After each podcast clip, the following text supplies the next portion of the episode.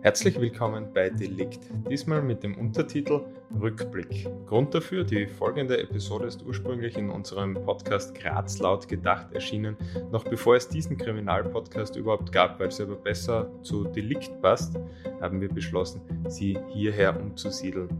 Eine solche Rückblickfolge wird nun wöchentlich erscheinen und wir nutzen die Zeit, um neue Deliktfälle für euch aufzunehmen. Falls ihr also diese Folge schon kennt, könnt ihr sie gerne nochmal hören und falls ihr euch für Grazer Themen interessiert und Graz laut gedacht noch nicht kennt, ihr findet diesen Podcast auf kleine.at slash Graz und auf allen üblichen Podcast-Plattformen.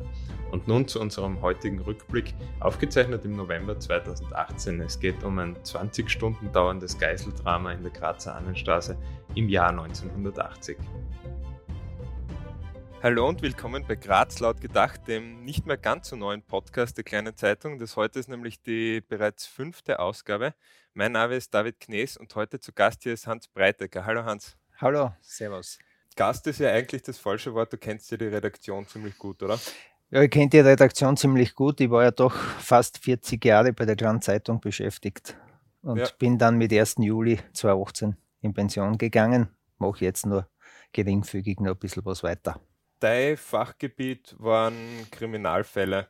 Ja, ich habe in der Brucker Redaktion angefangen als Allrounder. Es hat damals im Bruck schon eine Redaktion gegeben und dann habe ich mich spezialisiert auf Kriminalfälle. Ja, wir haben ja im Podcast schon ähm, das Thema Sicherheit behandelt und dort im Gespräch ähm, mit den Leuten, wo ich recherchiert habe, vorher und einfach darüber geredet habe, ähm, ist mir immer wieder vorkommen, dass die Leute äh, das Gefühl haben, dass die Gefahr, die Kriminalität zunimmt und die Fälle ärger werden. An einem Fall oder an mehreren Fällen oder eigentlich immer schon, glaube ich, kann man sagen, hat es schlimme Fälle in Graz gegeben. Und einer zum Beispiel war am 16. Juni 1980. Äh, der hat ziemlich ganz Österreich in Atem gehalten und begonnen hat das Ganze als ein bewaffneter Mann um 11.50 Uhr, am Montag war das, in eine Ordination stürmt. Erzähl mal bitte kurz, was da so passiert ist. Ja, ein jugoslawischer Staatsbürger, der in Österreich, in Graz gelebt hat, äh, der im Zuge dieser Geiselgeschichte dann immer wieder zum Ausdruck gebracht hat, dass er äh, eine Wut und einen Hass hat auf Ärzte und auf Ämter. Der hat in einer Arztpraxis in der Annerstraße, es war ein Hautarzt, eine über 20 äh, Geiseln genommen. Und dieses Drama hat sich vom Vormittag weg 20 Stunden hingezogen. Und wir haben das, ich war damals in der Redaktionssitzung in Graz. Kam aus der Brucker Redaktion mit meinen Kollegen. Wir sind einmal in der Woche, Anfang der Woche nach Graz gefahren. Und das war so ein Tag. Und wir waren dann in der Redaktionskonferenz, wie dann der Anruf gekommen ist bei uns, dass da eine Geiselnahme gibt. Äh, dann mussten wir alle äh, Indianerstraßen. Wir waren da, die ganze Mannschaft, was es gegeben hat, war im Einsatz aus der Lokalredaktion. Und es war, es war eine sehr, sehr anstrengende Geschichte, weil es ja in der Nacht durchgegangen ist. Der Geiselnehmer hat bei uns in der Redaktion über die äh, Sekretärin, über die Arzthelferin Verbindung aufgenommen. Es ist telefoniert worden. Die Kollegin Helena Wallner hat diese Telefonate entgegengenommen. Es ist dann die, ein Vertreter, ein Jurist der Staatspolizei äh, bei uns gesessen im Büro und hat dann auch immer wieder äh, diese Telefonate äh, entgegengenommen, bis dann die, dieser Kontakt in die Einsatzleitung verlegt worden ist. Wie hat sich das jetzt abgespielt? Also er ist in diese Ordination und hat er ist mit einem, einmal alle mit, mit der Waffe bedroht und aufgefordert, sich hinzulegen, glaube ich. Er hat eine Langwaffe gehabt, ein ja. Gewehr, ist mit diesen Gewehren die Ordination gestürmt und hat dort in der Ordination im Wartezimmer die Geiseln genommen. Und der Arzt, der Dr. Sedlak, der hat sich ja mit einem Rettungsfahrer in Sicherheit bringen können. Ja, die haben sich in der Ordination eingeschlossen, wie es mitbekommen haben, dass da eine, dass da was passiert, dass da eine Gewalttat passiert in der, im Wartezimmer. Und die sind dann äh, über eine Feuerwehrleiter äh, in Sicherheit gebracht worden. Aber alle anderen waren 20 Stunden äh, in der Gewalt des Geiselnehmers. Es haben sich dramatische äh, Minuten abgespielt. Es war auch ein, ein Kollege der kleinen Zeitung aus der Druckerei im als Geisel in der Ordination. Die Lage hat sich dann zugespitzt in den Nachtstunden. er hat die, die Geiseln immer wieder bedroht mit der Waffe. Man hat ja nicht gewusst, ist er bereit zu schießen, was will er. Er hat zwar Forderungen gestellt, er hat Journalisten, äh, internationale äh, Journalisten wollen äh, sprechen. Er hat, ich kann mich noch erinnern, er hat äh, einen Journalisten, der Schwedisch kann, verlangt. Da wollte sich der Kollege Kuzmitzki anbieten, der Schwedischkenntnisse gehabt hat. Das ist von der Polizei dann abgelehnt worden. Also man ist nicht auf, auf seine Wünsche eingegangen. Man hat äh, das Ganze verzögert. Einfach verzögert. Man hat auf die Verzögerungstaktik gesetzt. Und das zu spüren bekommen hat eben die Ordinationsgehilfin, die Sonja Dietl, die die Waffe wahrscheinlich ähm, im Nacken gehabt hat oder in unmittelbarer Nähe von ihm, weil er hat sie ja gezwungen, dass sie die Kommunikation übernimmt. Und sie hat dann eben seine Forderungen immer ähm, quasi nach außen verbreitet. Und was er genau wollte, hat man aber nie herausgefunden, was da seine, seine Forderungen waren. Na, man hat das nie klären können, auch die, die genauen Motive nicht. Der, der Mann dürfte psychisch krank gewesen sein, das mit Sicherheit. Das, davon ist man dann später auch ausgegangen. Ähm, die, die Assistent, also die Arzthelferin hat den Kontakt, das ist richtig, aufrecht gehalten zur Zeitung, später mhm. dann auch zur Polizei. Und sie musste das tun, was er anschafft. Mhm. Und man hat ja nicht gewusst, wie gewaltbereit ist der Mensch. Es waren auch mehrere Kinder, ich glaube zwei und ein Dreijähriger und noch, noch ein Baby. Da hat es ja die, die Forderungen nach einem Austausch gegeben. Wie hat das ausgeschaut? Ja, soweit ich mich erinnern kann, ist, hat, ist, ist nichts austauscht worden. Also ich, es hat keinen Austausch gegeben, der ist nicht zustande gekommen. Aber er war zwischendurch, also er ist da irgendwie hin und her gewankt, ob er das jetzt machen soll und hat da zwischendurch sogar eine konkrete Ärztin, glaube ich, von der ähm, Nein, er hat, er hat verlangt, dass eine Ärztin der Gebietskrankenkasse sich zur Verfügung stellt als Geiseln. Aber es ist äh, diese, diese Austauschgeschichten und diese, äh, ob das jetzt Ärzte waren, die er verlangt hat, äh, oder Journalisten waren, das ist ja von der Polizei immer abgelehnt worden. Das hat ja nie stattgefunden. Es hat ja keinen persönlichen Kontakt oder keinen, keinen direkten Kontakt außer den telefonischen über die Ordination äh, Ordinationsgehilfin gegeben. Da sieht man auch, dass seine Forderungen äh, eigentlich immer, also dass er immer wieder hingehalten worden damit ist. Und das äh, hat auch der Dr. Walcher, das war der anwesende Nervenarzt, ähm, mit seinem Zitat, eben was in der damaligen Ausgabe gestanden ist, macht ihm keine Zugeständnisse, probiert es auf die harte Tour, unterstützt. Ja, das waren so, wir probieren, nicht probieren wir alles aus. Heute würde man anders vorgehen, heute hätte man äh, spezielle, spezial, also richtige Spezialisten, die ausgebildet mhm. sind. Heute wäre die Verhandlungsgruppe der Polizei da, die psychologisch geschult sind. Heute wäre, wäre ein Polizeiprofiler da. Heute wären Psychologen da. Ähm, die den, den Einsatz, äh, de, den Verantwortlichen Tipps geben und nach dem würde man vorgehen. Aber das war eben die Anfangszeit. Äh, es hat nie so eine Geiselnahme vorher gegeben, auch nicht nachher, muss man auch dazu sagen. Aber wir haben viele andere Geiselnahmen in der Zwischenzeit gehabt, wo man eben äh, das mitverfolgen hat können, den Unterschied zwischen damals und zwischen heute. Diese Geiselnahme war ja auch der erste Einsatz für eine neue Spezialeinheit und zwar das ähm, Gendarmerie-Einsatzkommando unter den Journalisten damals Cobra genannt worden. Ja, das ist die heutige Cobra, die jetzt mhm. Cobra heißt, die den Namen bekommen hat. Damals war das eine Gendarmerie-Einsatzeinheit, die man gegründet hat nach einer äh, Geiselnahme von, äh, wo äh, jüdische Migranten in, in, im Zug bei der Einreise nach Österreich, in Niederösterreich als Geiseln genommen wurden. Das war der Anlass, dass man gesagt hat, wir brauchen eine Spezialeinheit. Die Gendarmerie, das war ja im Gendarmeriegebiet, Gendarmerie hat daraufhin das Einsatzkommando gegründet. Und äh, und in Graz war natürlich die Schwierigkeit jetzt, soll die Gendarmerie-Einsatzkommando kommen oder nicht? Das war ja zuständig die Grazer Polizei. Das hat ja keine einheitliche Polizei gegeben. Es war die Grazer Polizei, dann war die Gendarmerie äh, im ländlichen Bereich und das waren Kompetenzstreitereien.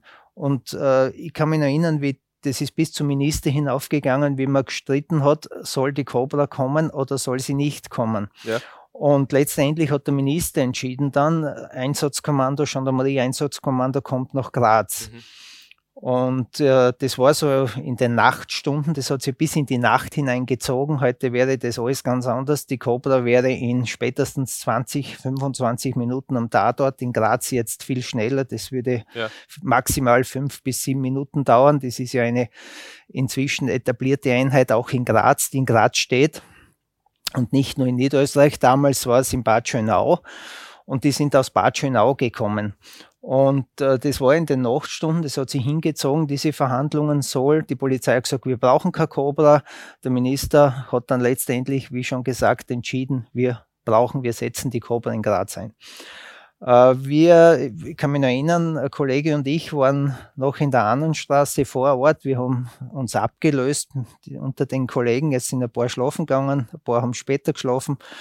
Und äh, wir sind, wir haben da noch Dienst gemacht in der Annenstraße und haben dann die Info gekriegt, äh, dass in Bischelsdorf die Cobra mit Blaulicht durchgefahren ist. Mhm. Damals gab es keine Autobahn, die mussten durch die Ortschaften, über den Wechsel durch die Ortschaften fahren und da haben wir natürlich auch unsere äh, Informanten gehabt, die uns mhm. dann verständigt haben und gesagt, und die Cobra kommt. Und Hubschrauber war auch keiner? Hubschrauber war auch keiner zur Verfügung, weil, weil es einfach keinen Hubschrauber gegeben hat oder die Einrichtungen nicht gegeben hat, dass der Hubschrauber in der Nacht fliegen hätte können. Ja. Heute würde der Flierhubschrauber fliegen, wäre kein Problem. Damals war das unmöglich. Das heißt mehrstündige Anreise. mehrstündige, mehrstündige Anreise. Ich habe dann später erzählt bekommen von Cobra-Angehörigen, dass, äh, dass da hat es einige Vorfälle gegeben über den Wechsel. Bei einem ist, die sind die Bremsen heiß geworden beim Mercedes, die sind mit Mercedes äh, vorgefahren. Äh, die haben schon geglaubt jetzt, dass sie fliegen irgendwo bei einer Kurve raus, dann haben die Bremsen wieder griffen. Das waren so dramatisch. Das sind ja, man darf das ja nicht vergessen, die sind ja mit einer enorm hohen Geschwindigkeit da äh, nach Graz gerast. Es war ja dann schon Zeitdruck gegeben, nachdem sie die Geiselnahme immer länger gezogen, hingezogen hat. Und in dieser Und, ganzen Zeit eben immer die Gespräche in die Redaktion mit ähm, der Helena Wallner? Ich kann jetzt nicht genau sagen, ob das bis in die Abendstunden gedauert hat, das glaube ich nicht, aber während des Tages immer wieder die, die Kontakte in die kleine Zeitung, in die Redaktion. Wir waren auch daher immer informiert, was passiert in der Ordination, weil wir doch, wir haben zwar nicht gewusst, äh, was genau abläuft, aber wir haben einen Kontakt dorthin gehabt. Mhm. Und das war für uns schon mal wichtig, auch vor Ort. Ja. Und wir haben, wir haben das dann versucht einzuschätzen. Für uns war das eben, eben eine, eine wichtige Sache. Ja. Und auch für die Polizei war es wichtig, dass der Kontakt mit dem oder zum Geiselnehmer ja. funktioniert. Ja, und die Cobra ist dann irgendwann so nach Mitternacht, ich glaube halb zwei, eins, halb zwei war es, äh, in Graz eingetroffen. Das haben wir nicht wahrgenommen. Die sind irgendwo stehen geblieben. Wo, weiß ich bis heute nicht. Das haben wir auch nicht äh, mitgekriegt. Aber sie sind dann die ganze Ahnenstraße vom Marie-Hilfer-Platz, die Ahnenstraßen hinaufmarschiert. Der ganze Zug, es ist die, die Cobra ist mit dem ganzen Zug äh, angereist, äh, das es damals gegeben hat ja. oder Dienst gehabt haben. Und äh, der Kommandant ist vorausmarschiert und die sind hinten nachmarschiert im Schrittmarsch.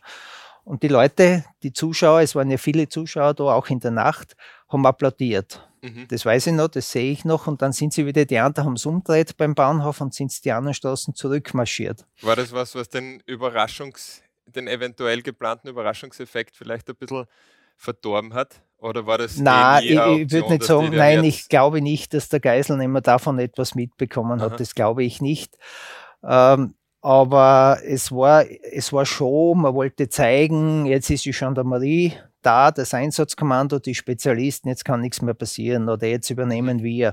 Das war eben der erste große Auftritt und es war, wie gesagt, Show. Dann hat man versucht, von, man hat sich dann, ist dann von hinten über die Garagen auf das Dach geklettert, mhm. so wie wir wie sie es halt gelernt haben als Spezialisten, und hat sich vorn, und, haben sich vorn dann abgeseilt und sind bei den Fenstern in den zweiten Stock hinein. Das war ein Stock höher, genau über der Arztwohnung im zweiten Stock haben sie sich etabliert. Und dabei, das weiß ich auch noch, hätte, wäre fast ein Kobramann abgestürzt. Den haben sie gerade noch äh, das haben sie gerade noch verhindern können. Und was dann sehr bezeichnend war, wie dann die Cobra im zweiten Stock drinnen war und sich äh, ihre Positionen äh, bezogen hat. Ein Teil war natürlich im Stiegenhaus und im ersten Stock vor der Arztwohnung, sehr klar. Äh, dann ist der Kranwagen der Feuerwehr vorgefahren und hat die Scharfschützen der Polizei herausgeholt, mhm. weil wir noch so äh, gerätselt oder gelacht haben darüber und gesagt haben, so ein Blödsinn, die seilen sich ab, die riskieren ihr Leben. Äh, geübt waren es noch nicht so wie ja. heute. Und, äh, und dann kommt der Kranwagen und holt die Scharfschützen. Was hat das für einen Sinn? Nicht? Ja. Aber das war eben so. Ja, und das hat sich dann die ganze Nacht, wir sind dann immer auch von den, von den Zeitungen ein Vertreter, vom ORF ein Vertreter, wir sind mit den Einsatzleitern im Stiegenhaus gestanden, das unmittelbar äh, ja, vielleicht zehn Meter weg vor der Eingangstür. Das muss man sich mal vorstellen. In der Annenstraße 49 war das übrigens, ich glaube, heute ist ein, ein Nagelstudie oder irgendwas unten drin. Ähm, dass man damals wirklich bis auf nächste Nähe hingehen hat können zum Tatort, während da drin äh, bewaffnete Geiseln nehmen. Es ist heute unvorstellbar. Na, heute unvorstellbar. Wir werden heute, werden wir wahrscheinlich äh, vier, fünf Häuserblöcke weit weg. Gegend, mit, mit etwas Glück könnte man dorthin sehen, mit, mit äh, wahrscheinlich sogar nicht, aber damals waren wir eben ein Vertreter immer, damit nicht zu viele Leute im Haus mhm. sind, so haben wir im Stiegenhaus vor der Eingangstür gewartet, mit der Cobra, mit der Polizei. Und äh, ich bin dann weg, äh, mal irgendwann in der Nacht, weil wir haben uns abgelöst, dass wir ein paar Stunden uns hinlegen können. Ich habe dann, glaube ich, drei, vier Stunden geschlafen und bin dann um sieben oder halb sieben in der Früh wieder gekommen. Kann man da überhaupt ruhig schlafen? Nein, überall, das war eh sinnlos, das Schlafen. Aber der Lokalchef hat damals angeordnet, ich brauche euch morgen ausgeschlafen. Wir ja. wissen nicht, wie weit die, wie lang die Geiselnahme noch dauert. Mhm. Äh, und wir haben uns natürlich daran gehalten und haben gesagt, ja, es ist eh sinnvoll, dass wir uns in der Nacht, wenn sie die Ereignisse überstürzen, dann müssen wir uns zusammen telefonieren und dann kommen wir eh in den Dienst. Haben eh alle in Graz gewohnt damals, die Kollegen, die dort daran gearbeitet haben. Mhm. Auf jeden Fall, ich bin in der Früh dann gekommen und dann hat äh, ziemlich früh die Trafik aufgesperrt. Ich kann aber die Uhrzeit nicht mehr sagen. Und mir ist eingefallen, ich habe keinen Schreibblock mit und ich habe keinen Kugelschreiber mit. Das habe ich alles im Auto vergessen. Und ich wollte nicht zum Auto zurück und bin in die Trafik und habe mir einen Kugelschreiber und, da, und einen Schreibblock gekauft.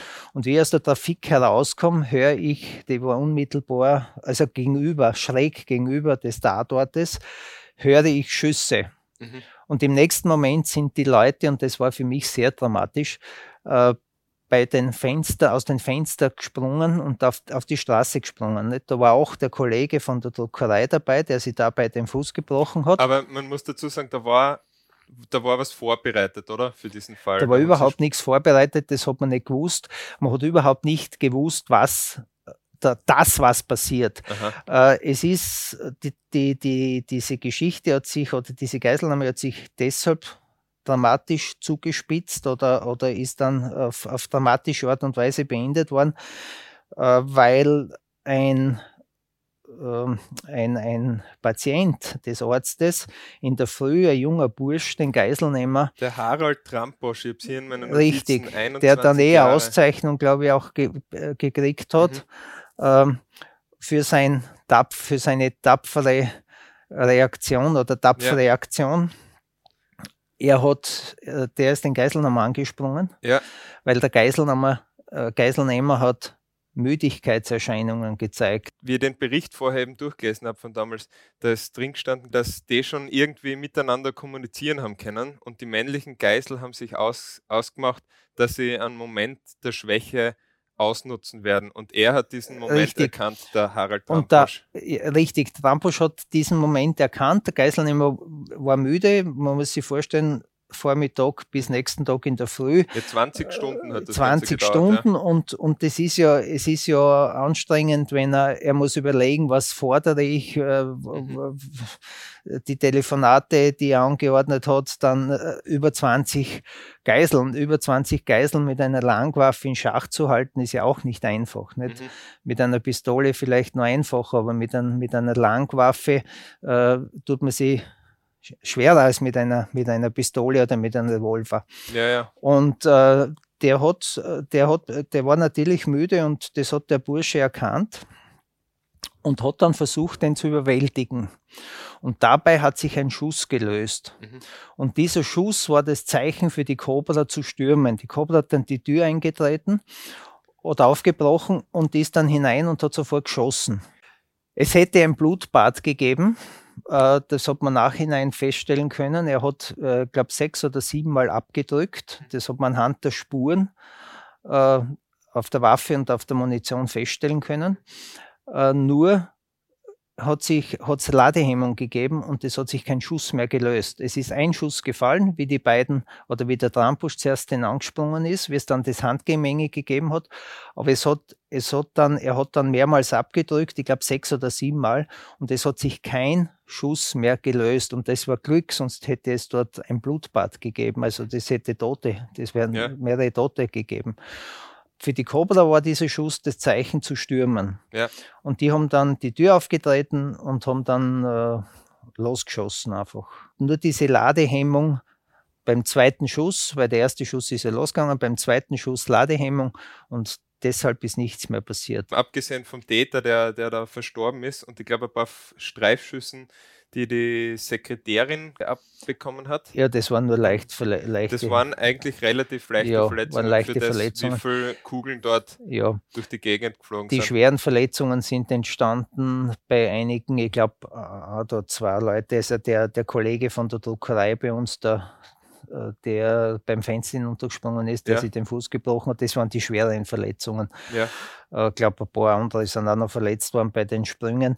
Aber, aber bei, durch die Schüsse ist, sind, waren nur leichte Verletzungen mhm. und der, und der Täter war natürlich sofort tot. Mhm. Da hat es hinterher dann die Diskussionen gegeben, musste es sein, dass man so oft auf den schießt. Aber die das wäre heute wahrscheinlich nicht anders. Die Polizei schießt eben mehrmals. Ja. Das wird so gelernt und das ist auch notwendig, äh, um zu verhindern, dass, dass der Täter weiterschießen kann. Ja, ich habe dann auch jetzt äh, die Seite 10 von der damaligen, äh, ich glaube es war eine Sonderausgabe sogar, und da ist eben die Schlagzeile lieber hinunterspringen, als im Kugelhagel umzukommen. Ähm, das, das haben uns die Zeugen erzählt, so, ja. ja. Das, sind, das sind Aussagen der Zeugen, die das ja. so miterlebt haben. Es wäre, wenn die Zeugen sich auf den Boden äh, gelegt hätten, wäre auch nichts passiert, dann wären sie völlig unverletzt geblieben. Aber das in, in dieser, in der Panik, man muss sich das ja vorstellen, das sind 20 Stunden ähm, äh, da festgehalten in der Ordination, da überlegst du dann nicht, da schaust dann, wie du ins Freie kommst. Und die sind vom ersten Stock einfach, ich glaube mehrere, nicht alle, aber, aber einige sind da hinuntergesprungen. Und so hat diese Geiselnahme geändert. Interessant ist noch, die Sonja Dietl hat damals von der kleinen Zeitung, sehe ich da auch gerade, einen zweiwöchigen Kenia-Aufenthalt bekommen für ihre Tapferkeit. Finde ich auch eine nette Geste eigentlich. Ja, das war für, die, für diese Telefonvermittlung ja. und äh, dass sie den Kontakt da aufrecht gehalten hat, dass sie sich das zugetraut hat, dass sie für ihren Mut äh, hat die Zeitung das gesponsert. Und ich glaube, so wäre heute wahrscheinlich auch undenkbar. So ein bisschen Entspannung kann man ganz gut brauchen ja, nach ja. Ähm, 20 Stunden ja. Geiseldrama. Ja, vielen Dank fürs Zuhören bei dieser Folge von Delikt Rückblick. Auch nächste Woche bleiben wir wieder in Graz und zwar sind wir dann im Jahr 1981. Es geht um einen mysteriösen Mordfall. Um keine weitere Folge zu verpassen, könnt ihr diesen Podcast abonnieren. Das geht auf Apple Podcasts, Spotify und eigentlich den meisten üblichen Podcast-Plattformen. Wir freuen uns auch über positive Bewertungen und sagen bis bald bei Delikt. Mein Name ist David Knees.